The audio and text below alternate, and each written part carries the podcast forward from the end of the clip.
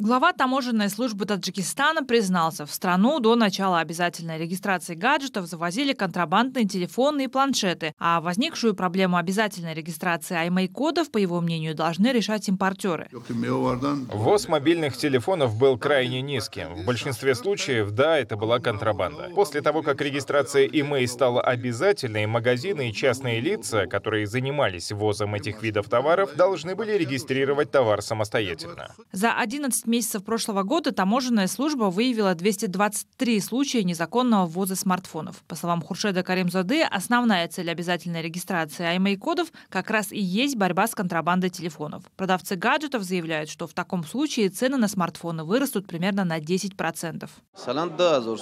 Например, если телефон стоит 2000 сомани, то налоги и сборы обойдутся еще примерно в 300 сомани. Между тем, покупатели уже жалуются, что продавцы стараются побыстрее сбыть товар, за который не уплачены таможенные пошлины и другие налоги. И если, к примеру, покупатель возьмет такой телефон, все расходы лягут на него. А еще граждане, которые возвращаются из-за рубежа, рассказывают, что при прохождении границы таможенники не предупреждают их о необходимости задекларировать гаджет.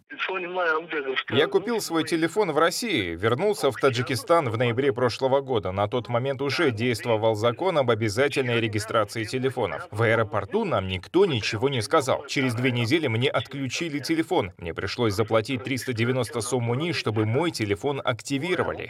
Эксперты в сфере цифровых технологий рекомендуют покупателям перед приобретением гаджета самим проверить телефон на наличие прохождения регистрации IMEI-кодов.